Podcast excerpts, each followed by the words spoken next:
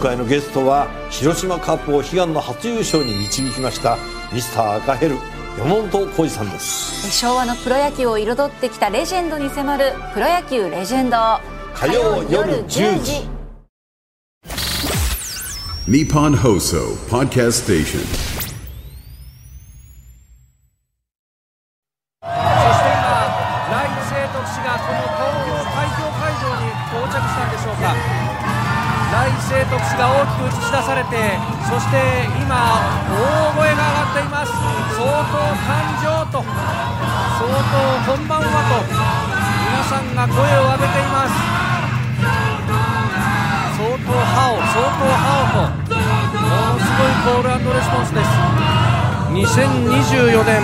月13日時刻は8時34分というところです次期総統に決まった来世徳氏そして副総統に決まった正美金氏2人の姿がこの開票センターに現れますと大きな声が上がっていますということで、えー、1月15日月曜日、時刻朝6時を過ぎました。おはようございます。日本放送アナウンサーの飯田浩二です。おはようございます。日本放送アナウンサーの新業一華です。え、今お聞きいただきましたのは、おととい13日の土曜日に行われました台湾の総統選挙、え、与党民進党の来清徳氏が、まあ、当選確実ということになって、まあ、会見場に姿を見せたその瞬間という映像でありました。まあ、あの、会見場の脇にですね、えー、民進党の支持者が集まる、まあ、いわば開票センターみたいなものがあって、もう屋外フェスのようにですね、大型ビジョンにステージ、大音響のスピーカーがあってというところ、まあ、そこにライさんの顔が映し出されてあの盛り上がりだったということでありますが、えー、私は今その総統選挙のね現地取材に赴いておりまして台湾台北におります。まああの台北のですねメインステーションから歩いて5分ほどのホテルから、え、その一室でですねお送りしていると、え、1時間時差がありますんで台湾時間では朝5時を過ぎたところとね、いうことです。今、あの、この、まあ、朝方はね、ちょっと冷えますけれども、12、3度というようなところで、うん、東京は新業アナウンサーがスタジオでスタンバイしてくれています。よろしくお願いします。よろしくお願いします。こっちはですね、日本の、日本のというか日本放送の屋上の温度計が今5.5度を指しているので、寒いよね。寒いですね。特にこの、まあ、週末土曜日は東京はですね、初雪も観測しましたので、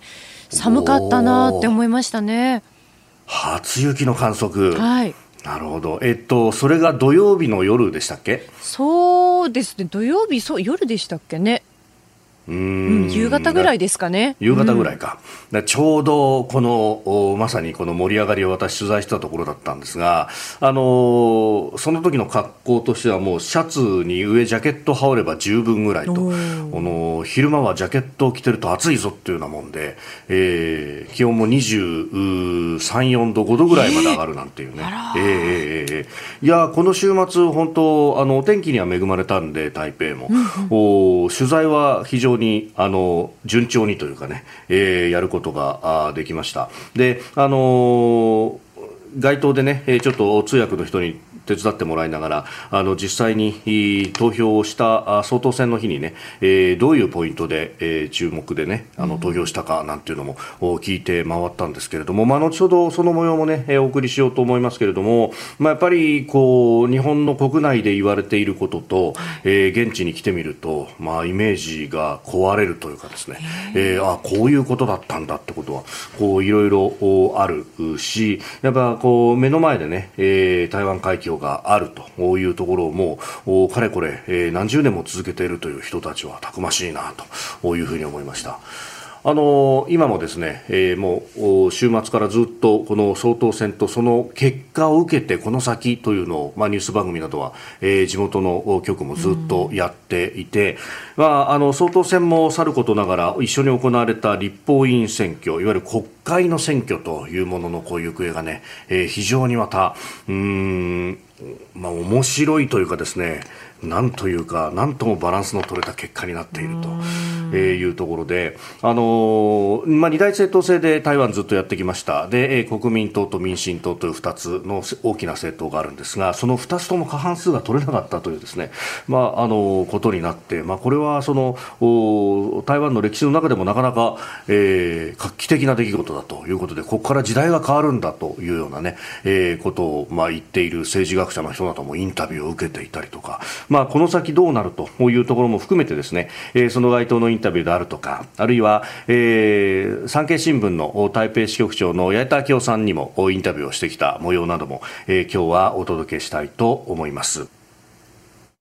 日本と世界の今がわかる朝のニュース番組飯田浩司の OK 工事アップ。今日は台湾、台北とそして有楽町をつないでお送りするということであります。で、えー、この後ね、あのー、6時半過ぎからは、えー、宮崎哲也さんがいつも通りに有楽町のスタジオに登場するということで、えー、ここも2限でお送りするということになっております、えー、ちなみにですね、あのー、ツイッターで飲みすぎて遅刻しただろうとか、えー、いろいただいておりますけれども、いや、これがね、もうあの朝から晩までというか、まあ、当然ながら選挙の取材ですから、これ、あの結果が出るのは遅いわけですよ。すよねねえーまあ、8時半ぐらいに結果が出て、うん、でまあ、そこからいろいろこうあると、まあ、10時、11時過ぎてくるとあのそんなにねあのホテルの周りやってる店が多いわけではないので。まあ、そうするとせいぜいコンビニで缶ビール1本買ってきてお疲れさんでしたをするぐらいのもんでですね。そんなにそんなにでしかもねこの、うん、1時間の時差っていうのは結構プレッシャーでそうですよね。我々ですね、これもう、あの3時台、まあね、起きないと、で3時が日本の4時ってことになりますそうですね。そうそういうことになりますよね。計算しとかないとね、うんうん、前の日に、あ、いつも通りになんか、まだまだ10時ぐらいだろうなんていうと、もうすでに東京は11時過ぎてるみたいなんですね。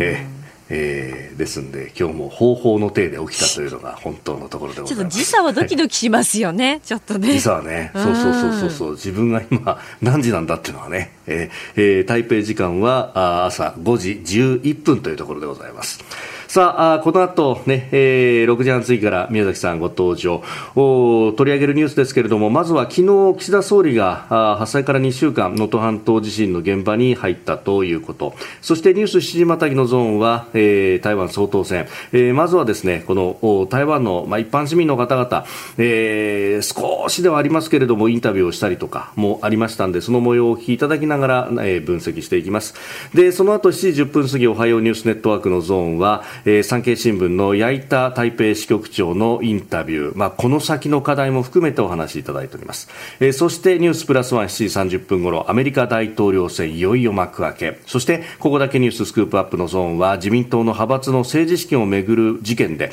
えー、安倍派幹部立憲見送り検討と週末そんな見出しが立っておりました。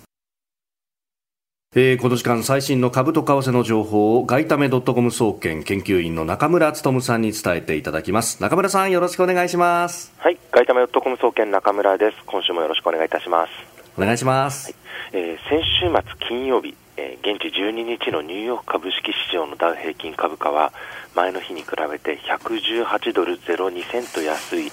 3万7592ドル98セントで取引を終えましたハイテク銘柄中心のナスダック総合指数は2.56ポイント上がって1万4972.76でした。えー、円相場は前の日よりも40銭ほど円高ドル安の1ドル144円87銭付近で取引を終了いたしました。えー、金曜日はですねアメリカの12月生産者物価指数、PPI が発表されたんですけれども、えー、まずこの PPI という数字ですけども生産者が出荷した時点での、えー、物価となります。消費価物価指数 CPI の川上にある指標とされているんですけども、えー、この前日ですね11日に発表されたアメリカの12月 CPI が市場の予想を上回っていたということでこの,、えー、この日発表される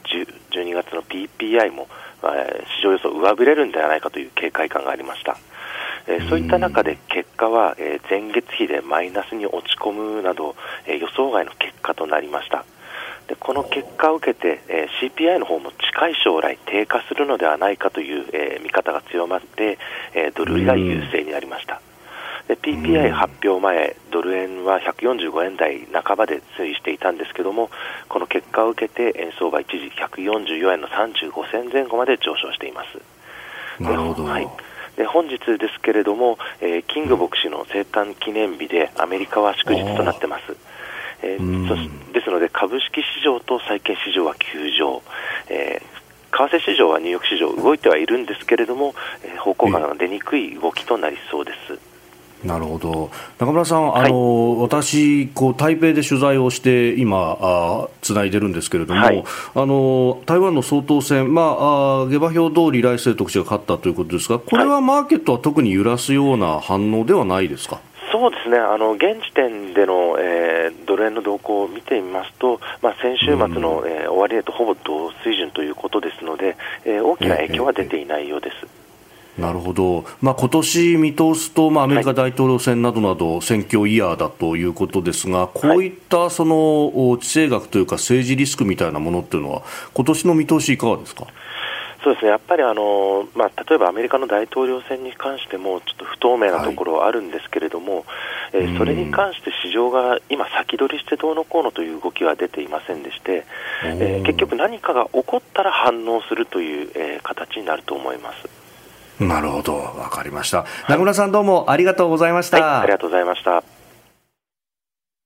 ここが気になるのコーナーです。えー有楽町のスタジオからあ新聞各紙の様子というのが届いておりますけれども、まあ、やはり能登半島地震について、えー一面トップが多いですね。えー朝日新聞、一時避難なお1.9万人、住宅被害、えー1万2000棟、えー、鈴輪島は多数という能登地震2週間という区切りの数字が出てきております。えーそれから読売新聞、耐震遅れ、足拡大、東海群発ダメージ蓄積と、まあ、ここ、本当、何度も大きな地震がやってきているというところでありまして、その何度も揺らされたところによって、えもともとその新しい耐震基準で建てられたような建物であっても、えー倒壊してしまったというところがある。えーまあ、去年のね、5月にも大きな地震があったし、まあ、その前、遡れば2007年にもあったと。えーこのあたりの、まあ、特に去年の地震以降の応急措置はできても、抜本的な、しっかりとした、対策まではできていなかったんではないかという指摘があります。それからじゃあ残った今の建物どうなんだというところで毎日新聞一面被災建物3割倒壊危険応急判定東日本熊本上回ると、まあ、熊本の地震もいわばね、え2つ2回立て続けに大きな地震があったということでありますが、まあ、この能登の場合は余震も震度5強クラスがやってくると、えーまあ余震と呼べるかどうかというと今議論のあるところですけれどもそれだけたくさんの、え地震がある中で、えーどうしていくのかと。うーんまあそうするとね、あの、やはり二次避難というようなことで、一旦は、えー引くということが必要なのかもしれないなというところです。えーそれから気になる記事ということで、えー朝日新聞がですね、一面のお脇のところでですね、病院はパニック持ちこたえてという、えー輪島の災害拠災害拠点病院、まあ輪島は、えー一時、い道路等々がね、交通が寸断されてということがありましたけれども、えーここで、えー2週間どういったことがあったのかという特集記事、まあ、1面から3面に続くということでありますけれども、まあ、本当おお正月であったということで、えー幹部も規制をしていた中で、えー残るメンバーで、えーなんとかしなきゃいけないとすまない今そこにいるメンバーでなんとか持ちこたえてくれという現場とその規制していてなかなか動けなかった院長先生とのやり取りというものの一部が、えー載っておりますが、えーまあこういうことに有事の際にはなるんだということを非常に生々しくわかる記事であります。東京有楽町と台北をつないでお送りしております。今日の OK 工事アップ。さあ有楽町のスタジオコメンテーターの方々ご登場です、えー今朝は評論家宮崎哲也さんです。おはようございます。おはようございます。よろしくお願いします。よろしくお願いします。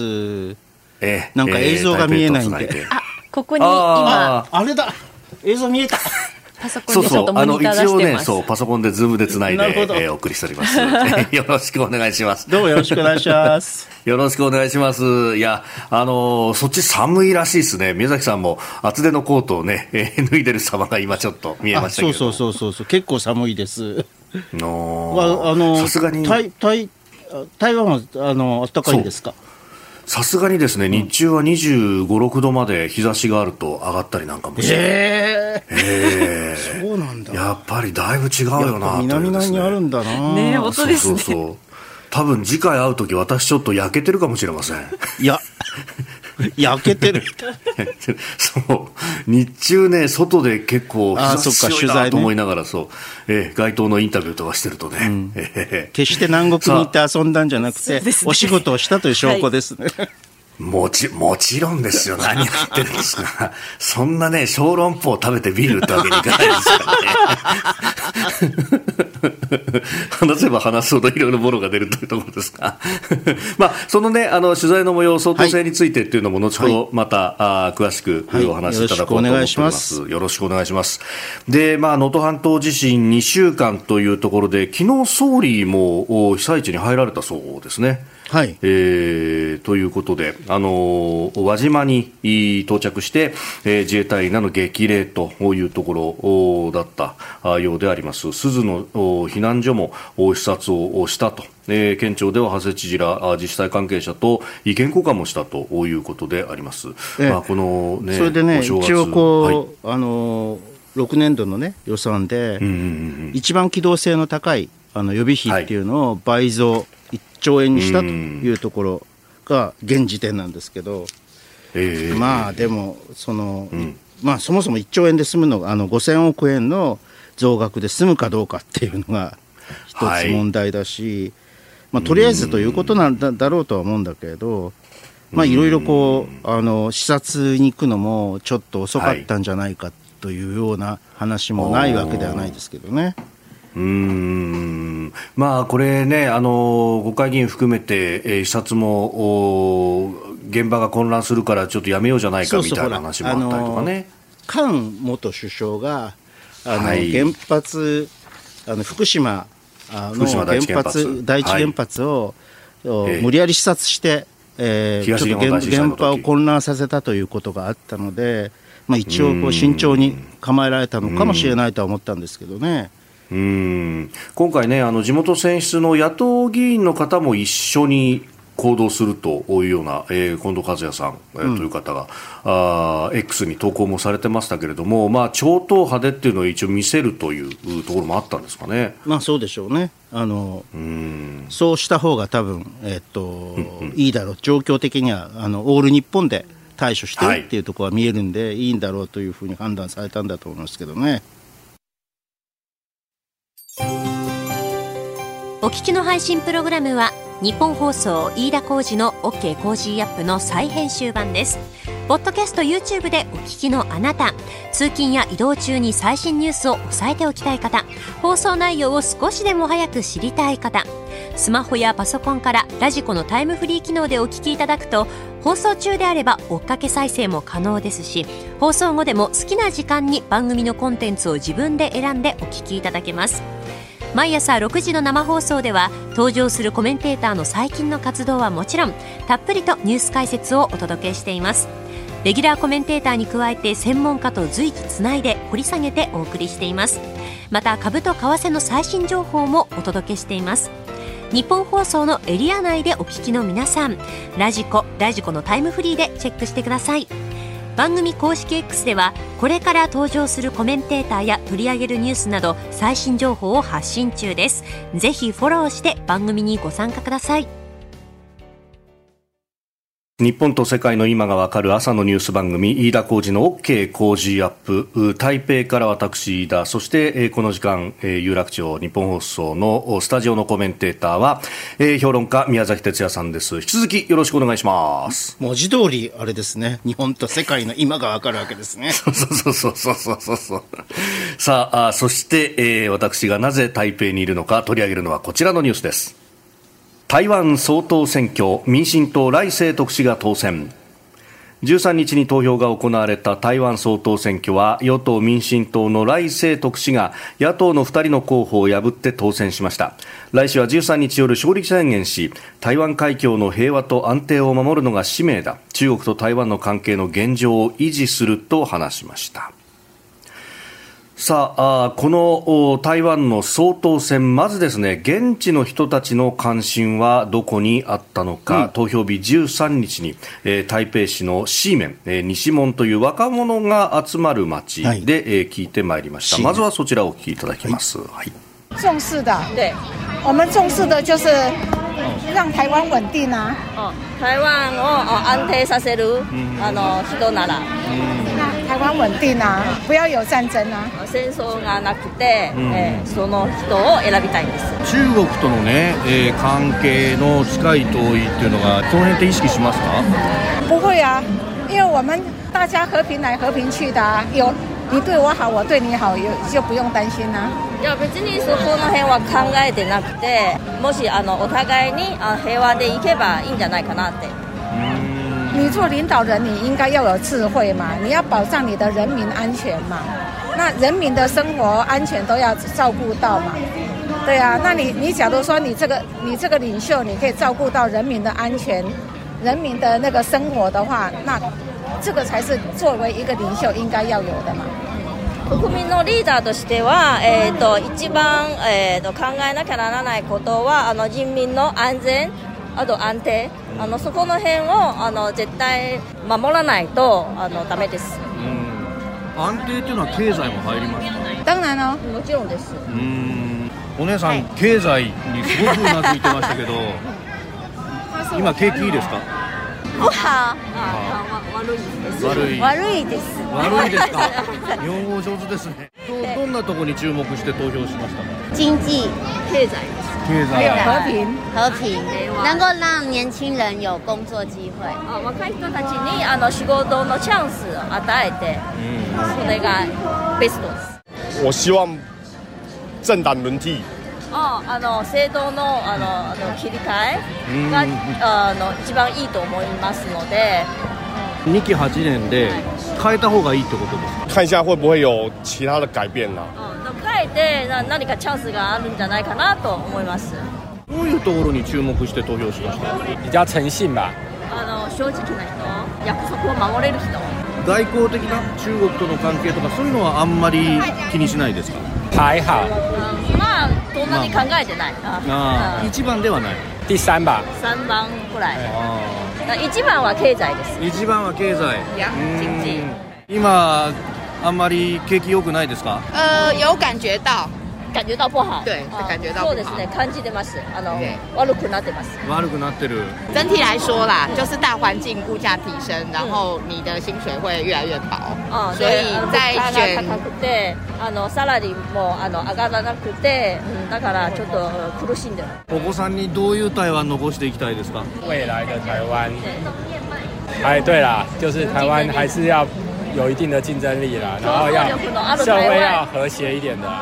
あと、あの平和な台湾。えあのどの点に注目しました？呃，我比较看重的是，就是呃整个国家的和平。啊，平和。平和。整个和平就是人民的生活要安稳。あと生活の安定です。基準點哦，基準點應該覺得現在就是安全為主。あ、安全が一番。国家安全。他の安全が一番です。 都有吧，经济跟外交都有。経経済と外交。房还有那个房价。家を買うお金。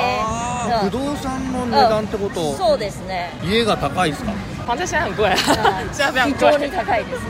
对。やっぱじゃ経済なんですね。对啊对啊，其实大家都蛮重视的。多分みんなあの経済注目してると思います。えー、ということで、まずは街頭インタビューの模様をお聞きいただきました。はい、経済っていう言葉がね。ね。うん。あのまあ、要するにこうあの一部の、ね、企業とかは半導体企業とかはすごく状況がいい,、い、いんだけれどもそれがこうあのいろんな形であの、はい、民主普通の一般国民に回っていないというそういう不満というのが大変溜まってるようですね、このままだとこう、この台湾の将来ということに対して、夢が持てないと、希望が持てないという、そういうこう不満、不安というのが、なんか聞こえていってきたような気がしますけど、ね、今のインタビューで。なんかこの辺はね、どこの国もというか、我が国も含めて一緒だなというのをすごく強くまあでも我が国はね、あの、はい、株価がどんどん上がってるからね。まあそうですね。それをね、今朝は東京有楽町の日本放送のスタジオとそして私飯田は台北におります台湾総統選の取材で訪れております、はい、その台北からまあ、駅からですね歩いて5分ほどのホテルから放送をしております、えー、台北は現在朝6時、えー、気温は12、3度というところで、まあ暖かいなという感じですが、えー、東京有楽町のスタジオコメンテーター評論家宮崎哲也さんです。引き続きよろしくお願いします。今のあの市民の声というのは私たちはね、はい、やっぱり対中関係をどうするかということが大きな争点に、はいえなってるんじゃないかというふうに外から見てるとついそういうふうに思いがちなんだけれども、うん、皆さんやっぱ経済だって言ってましたよね。うんそうなんですよ、やっぱりその辺のねあの伝えられているところと実際に暮らしてらっしゃる方の関心の違いであるとか、えー、取材してみると本当に違うなと思ったんですが、えー、もう少しそのあたりを掘り下げてですねあの、うん、台北市の会社員の陳さんという方にお話を伺いました。はい、というのもこの方はあの日本語が非常に堪能なので、うん、もうちょっとですねあの掘り下げた話も聞けるかなと思って、えインタビューをしてみ、はい、ました。えまずずはこちらを聞きいただきます。民進党がえっとなんか当選した時はもう8年かかったんですけど、はい、中国とあの距離を置くだけで一番の論点なんですけど、えっと、台湾人はもうそれが飽きたんです。飽きた、うん、なんかそれ以外になんか大きな改善が見られないというものが一番ネックかもしれない。民進党の今の給料もあの増える傾向も見えないという。物価のあの上昇率。上昇率が、えっと、給料が合えないという。ああ給料が伸びても物価のが伸びるってやつです、ね、そうそうそう。あとあの中国からのなんかパパプゲンダ。私はよくあのちょくちょく見かけるんですけどどんな感じでやってるんですか？民進党の投票はインチキですという。なんか投票箱の下に、えっと、他の 票を埋め先に仕込んでるという。選挙そのものの不正をやってるんだ不正をやってる、うん、そういうそういうとか。あとはアメリカがあのいざいざという時は台湾を見捨てるという。うん、えそういうのってどこでネットなんですか？ネットです。ちゃんとしたあのなんかセットで撮った動画だから試されやすいんですよ。ニュース番組っぽくみたいな。そうそうそう。子供がやってるアプリとかそれもいっぱい中国のプロパゲンダが入ってるんです。子供と年寄りを狙うんです。今中国は。深刻です。中国の圧力は最近軍事ではなくてそういう文化面とか。文化面とか多いです。多すぎるんです。うんまあ、もちろん中国の存在も見え隠れするそれも意識はしている一方で、えー、経済という部分も大きいんだというお話でもありました、うん、宮崎さんお気になっていかがですか？あのまあ、不景気というかどうもその、うん、あのまあ、好調な企業もあるんだけれどもそこでの利益というのが一般の国民に、えー均均等し均点していないっていう、うん、そういう感じは、うん、あの不満としてあるんだろうなと思いますよね。いや、まあ、陳さんね、えー、あどうぞ。だその中で、割とこう積極的な経済政策を取っているのは、実はあ、うんうん、民衆党の柯文哲さんだと私は思うんですけれど、だから若者が柯文哲さんに、あの若い世代が、支持が集まったというのは、そういう理由かもしれませんね。うん。まあ、あの一方で、ね、立法議員選挙、まあ、いわゆる国会議員の選挙も行われてこちらは、まあ、国民党52、えー、民進党51いずれも、まあ、定数113なので過半数取れずと。で民衆党が8議席。これ民衆党はキャスティングボートを握っていく可能性が高いだからもう当然民進党はあの、はい、次回対策立法院対策のためにはあ民衆党を、あの与党に引き込まなければいけないですよね、与党的な立場に。だから、まあ、場合によってはいわゆる閣僚に当たるものもですねあの、はい。民主党に、えー出して、えーっと開いて、えーはい。門戸を開いてですねあの、ええ。この8議席というのをなんとか取れば59議席になりますから過半数ということになりますよね。うん。あの手元にね翌日の地元の新聞が様々あって、まあ、あの台湾の場合は結構こう支持政党が明確に新聞によって分かれたりなんかするんですが、はいですね。もやっぱり、ええええどこの新聞もお立法院、まあ、立法議会の選挙でどこも過半数を取らなかったという話をおトップに載せているところがあって中にはですね、えー陳水扁さんの時代の再来になるんじゃないかとえーいうようなことを恐れるとなるほどこれ陳水扁政権がスタートした2000年はあー議会は国民党が過半数を取っていてだから何も決まらない何も法律を通せないというう政権になってしまったということがあったようです。うん、だからこう、まあそうあの、ええ。こういうね大統領選挙型のね選挙っていうのは、こういうねじれが生じてしまうというのが一番困るんですよね。だからまあ不安定化ということを前提にしてるんだと思いますが、まあ、今も言ったように私はあの民進党としては当然民衆党を引き込む、政権に引き込む工作ということがあーなされるだろうから意外とそれが成功すれば安定するんじゃないかと思いますけどね。うん陳水扁政権の時は国民党の、まあ、主流じゃない政策の近い議員に、えー行政委員長、首相のポストを渡したということもあったようですね。その辺まで思い切ることができるのかですかね、まあ、カブンテツ氏に首相のポストですか。うーん。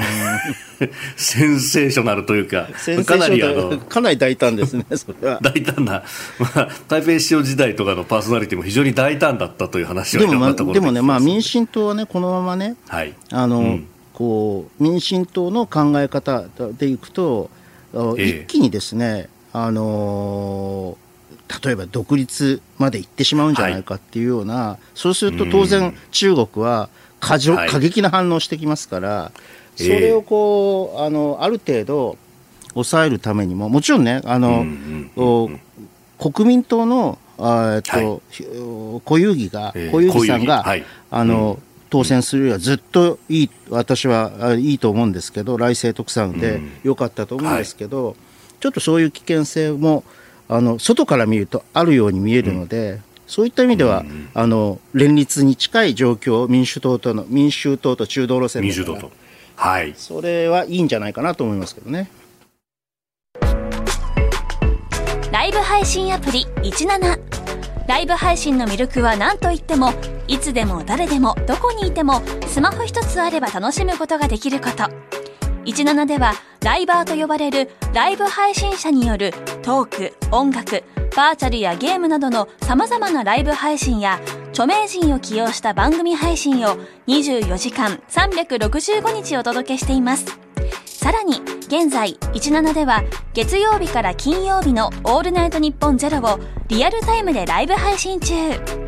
パーソナリティやスタジオの様子を映像付きでお楽しみいただけるほか17限定のアフタートークもお届けしています。ぜひアプリをダウンロードしてお楽しみください。おはようニュースネットワーク。取り上げるニュースはこちらです。台湾総統選挙民進党来清徳氏が当選。今後の課題は。13日に投票が行われた台湾総統選挙は中国と距離を置く与党民進党の来清徳氏が当選しました。一方で同時に行われた立法委員の選挙いわゆる国会議員選挙では民進党が過半数割れ。国民党が立法院第一党となり民進党は少数与党に転落。いわゆるねじれの状態となりました。選挙の結果そして今後について産経新聞矢板昭夫台北支局長に聞きました。とということで、えー、そうなんです。同時に行われた立法院議員選挙では、あ野党の国民党が52議席、与党の民進党51議席、そして第三政党と言われる民衆党が8議席と、えー、いうことで、まああ、どの党も過半数を取れなかったということになっております。あのー、まあ、対中関係対外的なね、はい、関係っていうのが極めて危機的な状況不安定な状況なので、えっと、やっぱり国内的にねじれが、このねじれを原因として、あの、はい、内政をですね、混乱させてはいけない、不安にしてはいけないというところを見ると、私はやっぱり、何としても、あの、連立を考えるしかないと思いますけどね。うん。そこでこの民衆党がどう出てきてどこと組むのかということなどね。まあや、矢板さんにちょっとお話を聞いてみましょう、ね、はい、えー、インタビューの模様をお聞きいただきます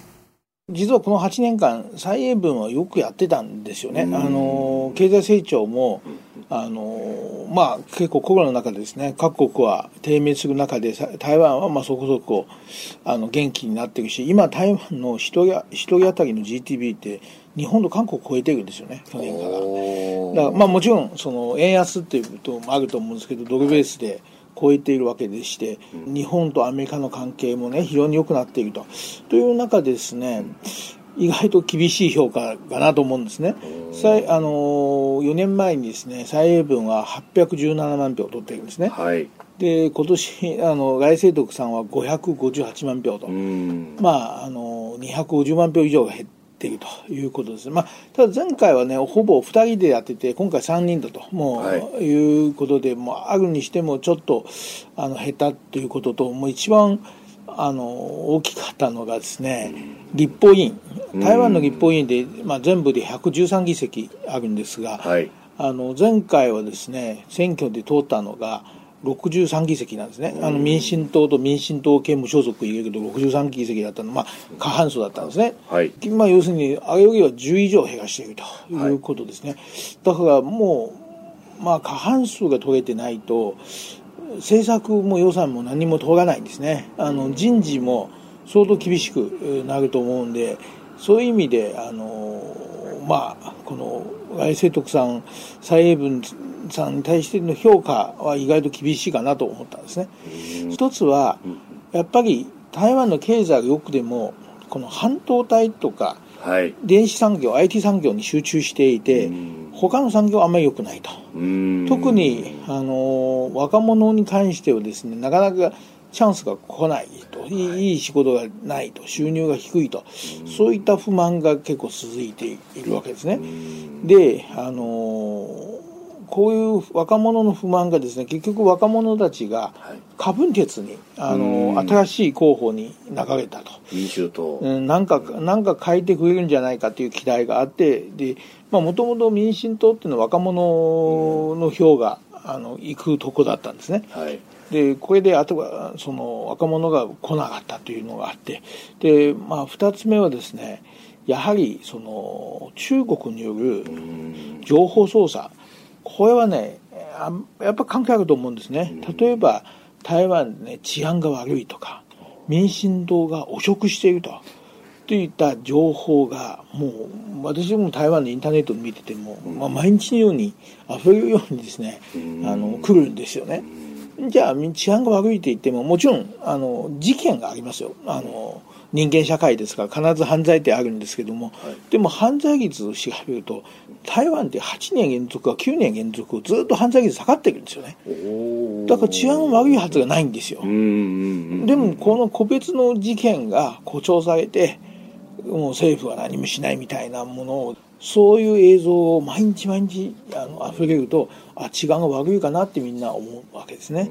あと民進党が汚職していると、はい、いうことで、まあ、何個か小さな事件があったんだけど、そんなに大きな汚職事件ってないわけですよね。でもそういう印象操作によってやっぱり民進党が悪いっていうのはやっぱり私は影響があると思うんですね。そういう意味であの、まあ、今回の選挙はですね、はい、あのまあ、どっちも勝ってないですね、民進党はあの一応、相当にはなったんですけど、国会で過半数上げしていて、で国民党は、まあ、相当は、まあ、国民にとって台湾もともと二体政党で8年、8年で交代したんだけど今回は、まあ、あの8年で3期目民進党になったわけだ、まあ、国民党にとっても、まあ、決してまあ、そんないい結果ではないですね、まあ、ただ国民党は前回38議席からそういう意味で躍進したと言えると思うんですね。その立法議員そうですね。国会議員選挙で、うん、まあ今後はですね、はい、国会で過半数割れしているわけですから、うん、今回8人民衆党を取ったんで、はい、まあ、8人そういう連立組む可能性があるかどうかと、それをちょっと今後見ていきたいなと思います、ね、結局、国民党も立法委員で増えたけれども、過半数まではいかなかった。そうですで、ね、民進党は減らして過半数割れした、はい、もうそうすると、この民衆党がどこに行くかで全部決まっちゃうみたいなところがあるんですか？そうですね。これ、日本国内ではその中国との距離感がみたいなことが言われましたよね、うんはい、この辺って、この総統選のイシューとしてはどうだったんですか？習近平にしてみれば、はい。台湾の選挙3連敗ですよね。あの蔡英文二階と蔡清徳と、はい、習近平はまあ今年3期目になったんですけど習近平で自分は台湾問題の専門家っていうふうに自負しているわけですよね。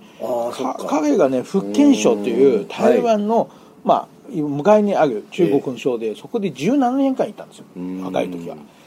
だから自分ほど台湾を分かる男はいないと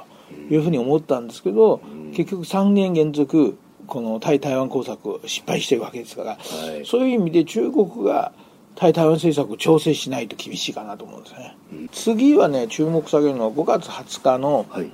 あの来世徳の就任演説があるんですね。でその就任演説でどんなあのことを言うかというか、あのもちろん台台外政徳台湾独立志向ですからもうちょっと台湾独立めいたことを言えば、はい、まあ、中国も反応するしアメリカも、まあ、ちょっとあんま面白くないと思うから、まあ、そういう意味で中国はねこの5月20日の元号、まあ、台湾の総統就任式のたんびにこれ最大の攻防なんですね。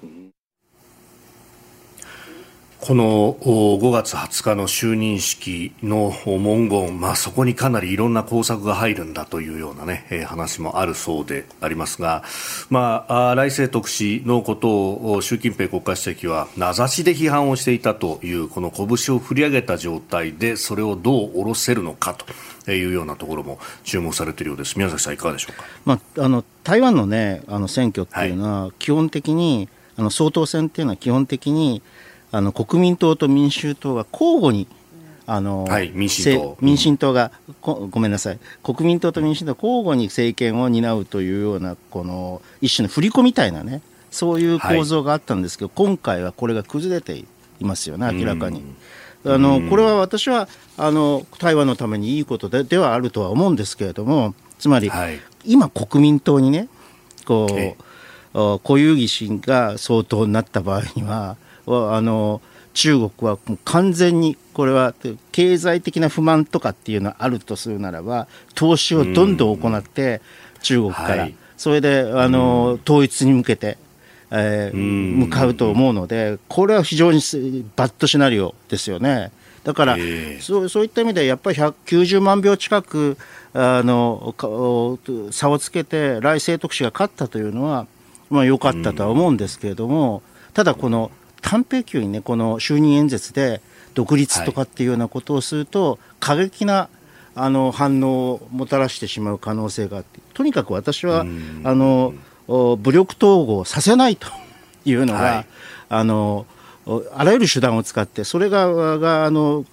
今のこのあの課題だと最大の課題だと思うのでこれはあの世界経済にとっても世界のあの安全保障、安定ということにとってここで戦火がもし起これば、これは第三次世界大戦ですよ。うんだから私は民主党民衆党と連立を組むことで、それをこう和らげていくということが必要なんじゃないかと思います。えー、この時間、台湾総統選について、えー、矢板昭夫産経新聞台北支局長の音声なども交えてお伝えいたしました。ニュースプラスはお送りするのはこちらのテーマです、うん、アメリカ大統領選挙共和党候補者の指名争いが15日に幕開け。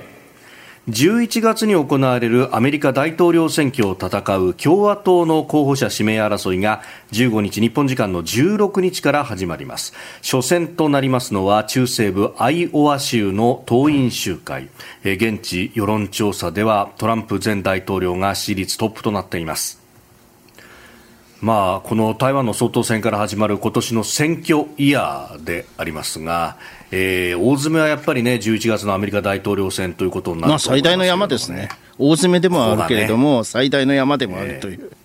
えー、うんさあ、そしてこれがどうなっていくのか、まあ、民主党はバイデンさんが立つということになると、なかなかこれに反旗を翻すことができないので、共和党がトランプさんになるかどうかというところですけれども。まあでも私はト,、トランプさんになる可能性が極めて高いと思いますけどね。うん。だって今の世論調査だと、はい、半50%超えてますからあのトランプ全体統領の支持率っていうのは。あとはもうなんかこうあのどんぐりの背比べみたいな感じじゃないですか、はい、そうするともう、えー、いわゆるこうガリガリバー型河川状態というかですね、うん、あのやっぱりトランプが勝つんだろうなっていうふうに、えーはい、予測してもあのそんなに過剰な、えー、あの予測ではないと思いますけどね。うん。もう共和党の,、ね、あの討論会とかにはトランプさん出ずに独自の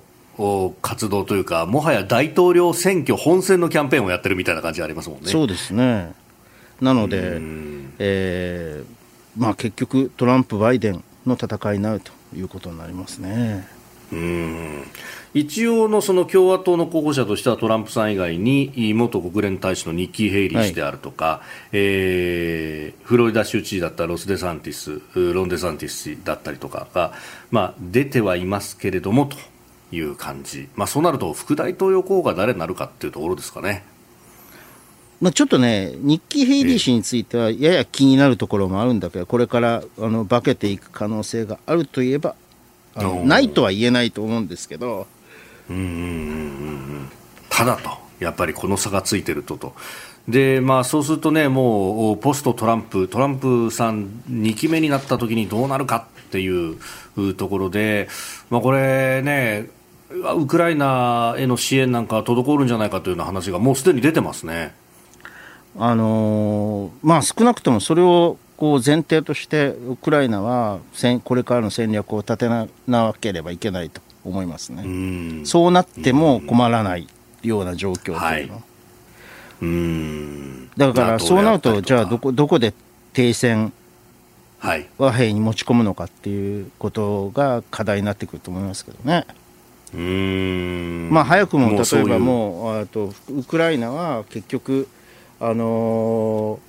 ー、西側のごめんなさい。東側の方は分割されてしまうのではないかというようなことも、アメリカの研究機関の中では出て始めて予測が出始めてますけどね。ドネツクやルガンスクというところあたりは。そこはそこはちょっと、あのロシアに、えー、渡さざるを得ないんじゃないかというような。うただじゃあ逆にね、ウクライナが何を取る勝ち取るかっていうことが、あとても重要なんですけど、私は基本的にはあの NATO, NATO に、の参加だと思いますけどね。NATO 加盟。そう。まあね、ウクライナが最も恐れているのは仮に停戦をしたとしてもまたすぐに準備を整えてロシアは攻めてくるんじゃないかということ、ね、それをあの封じるために和平状況にして、えー、和平状況にしないと NATO に加盟できないのでね。はい、というのが一つの手だというふうに思いますけどね。うんまあ、そしてね、アメリカファーストってことをおっしゃってますんで、そうすると、まあ、外への関心が薄れる東アジアに対してのコミットメントがどうなるかというところもまたえー、問題と、日本にとってはまあね、あんまりね、そういう外交的な、ね、問題について、本心、これからどうするかっていうのを語らないんですよね、あの語ってないんですよね、あの、はい、本選挙に向けて隠しているのかもしれないけれども。えーやっぱそこをね、語らないことによって、こう、さまざまなこう、こう、何かトランプさんだったら大変なことやってしまうんじゃないかっていうようなところで、ずっとをやってきた人だからこの人は政治的な力をつけて作ってきた人だからまあ、それはある意味でトランプ氏の、あの戦略としては当然なのかもしれない。うん。まあ、今見せたって得は一つもない何もないです。まあそそれはその通りだと、うん。うんまあそこでね、えー安倍晋三なき日本はどうやってっていうのがここれがまた問題よだからまあ安倍さんは非常にトランプ氏に対してはい上手に付き合っていたと思うんだけれど、それがね、まあ、岸田氏をはじめとして、今のこう、リー次時代のリーダーを見てあの目指すような人たちに、そういうこのあの能力があるかっていうのとね、非常にねね疑問ですよね。まあ、岸田さんは外務大臣として、まあ、トランプ政権と向き合ってきたというところはあるんでしょうけれども、まあ、それと総理だとどう違うのかとかね、えーいろいろ問題になってきそうであります。えーこの時間、アメリカ大統領選挙、その共和党の予備選について、えお届けをいたしました。ライブ配信アプリ17ライブ配信の魅力は何といってもいつでも誰でもどこにいてもスマホ一つあれば楽しむことができること17ではライバーと呼ばれるライブ配信者によるトーク音楽バーチャルやゲームなどの様々なライブ配信や著名人を起用した番組配信を24時間365日お届けしています。さらに現在17では月曜日から金曜日の「オールナイトニッポンゼロをリアルタイムでライブ配信中。パーソナリティやスタジオの様子を映像付きでお楽しみいただけるほか17限定のアフタートークもお届けしています。ぜひアプリをダウンロードしてお楽しみください。さあ、あー二元中継でお送りしております。OK 工事アップ。では、あスクープアップのコーナー参りましょう。この時間はここだけニュース、スクープアップ自民党派閥の政治資金をめぐる事件、東京地検が安倍派幹部の立件見送りを検討。自民党の派閥の政治資金をめぐる事件で東京地検特捜部が安倍派の幹部らの立件を見送る方向で検討していることが分かりました安倍派ではパーティー券の販売ノルマを超えた収入が所属議員側にキックバックされ派閥の収支報告書に記載されていない疑いが持たれていますが会計責任者との共謀を問うのは難しいと見ているようです。週末にこんな話が報じられましたけれども、最初はね NHK から始まったんですけれど、はい、NHK の報道から始まったんですけど、まあ、その後、うん。あの毎日新聞等がですね後追いをやってくれてて、おそらくはこれはもうほほぼ確定だというふうに一応検討見出し的には検討ということになってるけど見送ること確定だというふうに考えていいと思いますね。で、まあ、要するにね会計責任者要するにこう派閥のね政治資金を扱う人たちの、事務方の人たちは立件するけれども、えーっとそこのとの関係が各議員たちのとの関係というのが立証できなかったというのが検察側の理屈だというふうに言われていますね。で共謀共同正犯。こうでおそらくは、まあ、その通りなんでしょう、多分。で非常にこう検察は、あのーこういう時には慎重な立場を問うので、立件するかしないかというのは、慎重な立場を問うので、もし立件して、えー法廷でそれが証明できなければ、これ完全に、えー検察の白星が黒星になってしまうので、ただし、うん。えー立件しなければね、はい。あの黒星にはならないわけですよ。非常に試合に出てないと。そうそうそう、非常にこう慎重な立場を取ったということになりますが、なんかわ我々私たち今までの報道の流れからすると、ちょっとトカゲの尻尾切り的な感じがしますよね。まあ、そもそもこの、ね、政治資金規正法の共謀共同正犯問うっていうのは難しいと難しいと言われてたんです。ええ。ね、言われてましたよね、でも言われてたけど、ここまでリークも含めてあるってことは、何か隠し玉があるんじゃないのかみたいなふうにも思ってまあ、たんですが、だから派閥の、ね、事務所とかをはい。ガサ入れ,、ガサ入れしたしたり、まあええあのええ各有力者、家宅捜索5人衆をはじめとする有力者をね、あのーお任意聴取したりして、えーはい。これはやれるんじゃないかというふうに、まあ、多くの人々が、私もそうですけど、ええ思ったんだけれども、まあ、まあ要するに立件してしまうとね、えーはい。基本的に最低でも公民権停止5年というのがつきまといましたから、しかも自民党、ほら、この間、逮捕者を即日、あの除名したでしょ？はい。と、じゃあ彼らも除名しなければならないのかっていうことになるわけですよね。そうすると、除名っていうのは基本的にこういうこう刑事案件で除名した場合には二度と戻ることできませんから。はい、そのこうもと結果がもたらす重大性ということもあの勘案したのされたのではないかというふうに思いますけどね。うんまあ、ただね、まあこれはね、これだけでは済まなくて、ええこう立件されなかったっていうことは、この通常国会で、えーあの特別委員会等でですね、えーあー承はい認喚問できるわけですよ。なるほど。うーん。5人衆とかね、参考人招致とか承認喚問ができるわけですよ。はい。そうするとね、この政権は結構きついことになるのではないかなと、通常国会運営大変だなっていう気がしますけどね。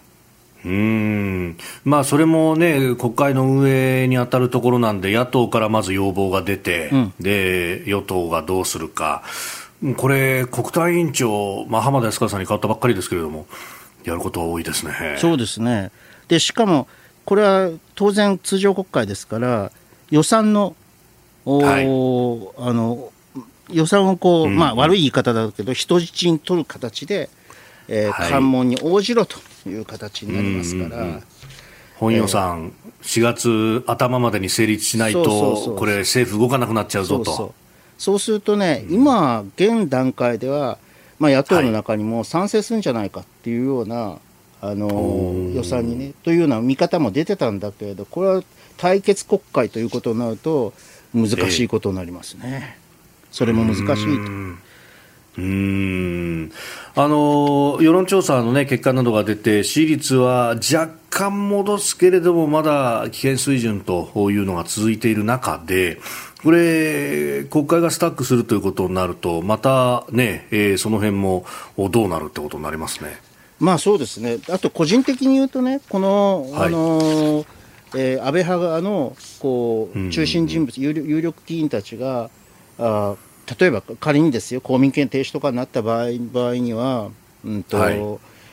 ゆるこう財政出動派とかね、そういう人たちがうんうんうんうんあの自民党の中から消えてしまうことになるので、これはちょっとバランスが悪いなというふうに、私もずっと今まで言ってきたんですけど、まあ仕方がないなと,、うん。とと言いつつも、だからこれがなくなったっていうのは、まあ、政策論的に言うと、あのあー。そんなに悪いことではないんですけどね。あの。うーん。積極財政派のお人たちにとってはと。そうそうそうそうそう。だから、からまあ、あの、今の、お例えば、宏池会を中心とするようなはい。勢力、経経政会とか中心とするような勢力が、あどちらかというと財政均衡派というか、はい。そういうこう立場を取る取るとするならば、えーうん。バランスが悪い、政党としてはバランスが悪いじゃないですか、そういう政策の人たちばかりになるというのは、あのうん。経済財政諮問会議がね、骨骨太の方針を、おはい。を6月頃に。6月号出しますけど、これはもう完全に、えー財政均衡路線で突き進むんじゃないかというふうに、このお結果を見て、えー言う人たち、予測する人たちも多いんですけど、まあ、なんとかそれは避けられそうだということですね。まあ、その辺が党内で議論をして、なんとかその増税を先延ばしにしたりだとか、いろいろ落ち着かせてきたところ、これでようやくう経済上向くかっていう局面ですもんね、今年の賃上げだとか。そうそうあのー間もなく、はい。あのーまあ、4月頃とということになると思いますが、岸田政権は脱デフレ宣言をする可能性が出てきてますんで、まあ、私はちょっと時期尚早という感じはするんですけど、おはい。それも含めてね、じゃあ、いよいよこう財政再建に一直線に行こうというようなことに、ね、なるというのは危現惧したんで、危惧したんですが、まあ、とりあえずそういうこと、最悪の事態は避けられたと、おいうことで、えーまあ政策論的に言えばね、あの、だもうまあ、あの、まあまあなんだけれども、政局論的にはこれはね、大変だと思いますよ、あの野党の追及は。そうですね。えー、通常国会1月26日にもスタートと言われております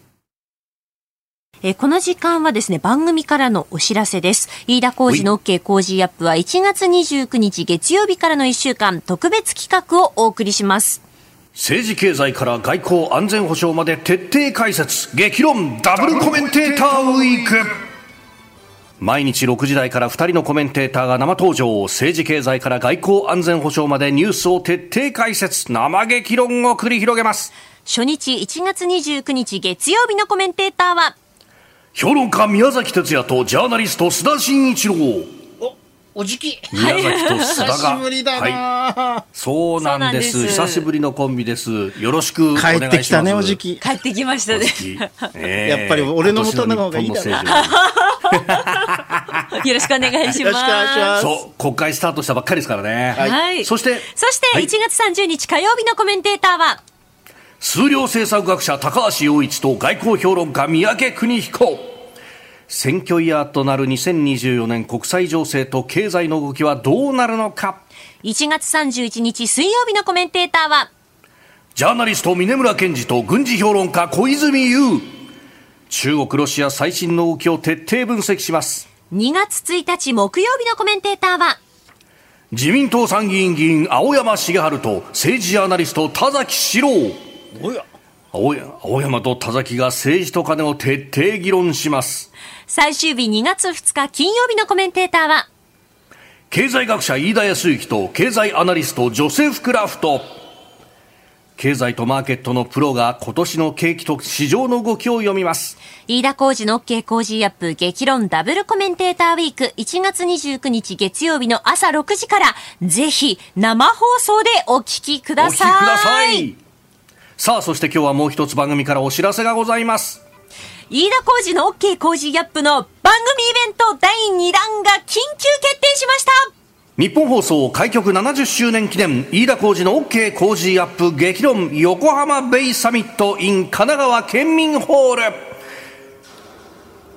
4月28日日曜午後4時開演。会場は神奈川県民ホール。あの山下公園の近くであります。まあ、あの、私、横須賀生まれ、横須賀育ち、大学は横浜でありました。まあ、ある意味、ふるさとに錦を飾るということであります。えー、現時点で決まっているゲストの方々。自由民主党参議院議員、青山茂春。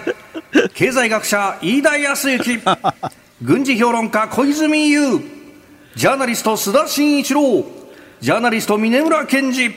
そして評論家宮崎哲也。宮崎さんよろしくお願いします。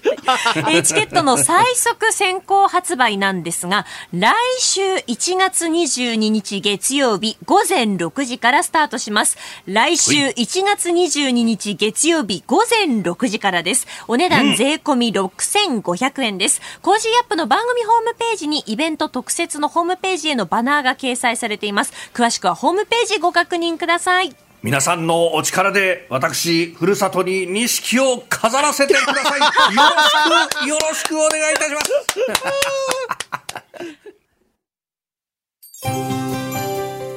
す。日本と世界の今がわかる朝のニュース番組飯田浩司の OK コージーアップ。ニッポン放送の放送エリア外でお聞きのあなたそして海外でお聞きのあなた。今回もポッドキャスト YouTube でご愛聴いただき本当にありがとうございました。飯田浩司の OK コージーアップは東京有楽町のニッポン放送で月曜日から金曜日朝6時から8時まで生放送でお届けしています。番組ホームページでは登場いただくコメンテーターのラインナップや放送内容の原稿化された記事など情報盛りだくさんです。また公式 X では平日は毎日最新情報を配信中です。ぜひチェックしてみてください。そしてもう一つ飯田浩司アナウンサーが「夕刊富士」でコラムを連載中。飯田浩司の「そこまで言うか」毎週火曜日の紙面もぜひご覧ください。日本と世界の今がわかる朝のニュース番組飯田浩二の OK コージーアップ。忙しい朝そして移動中ニュースを少し深く知りたい時ぜひ AM、FM、 radiko はもちろんニッポン放送のポッドキャスト YouTube でチェックしてください。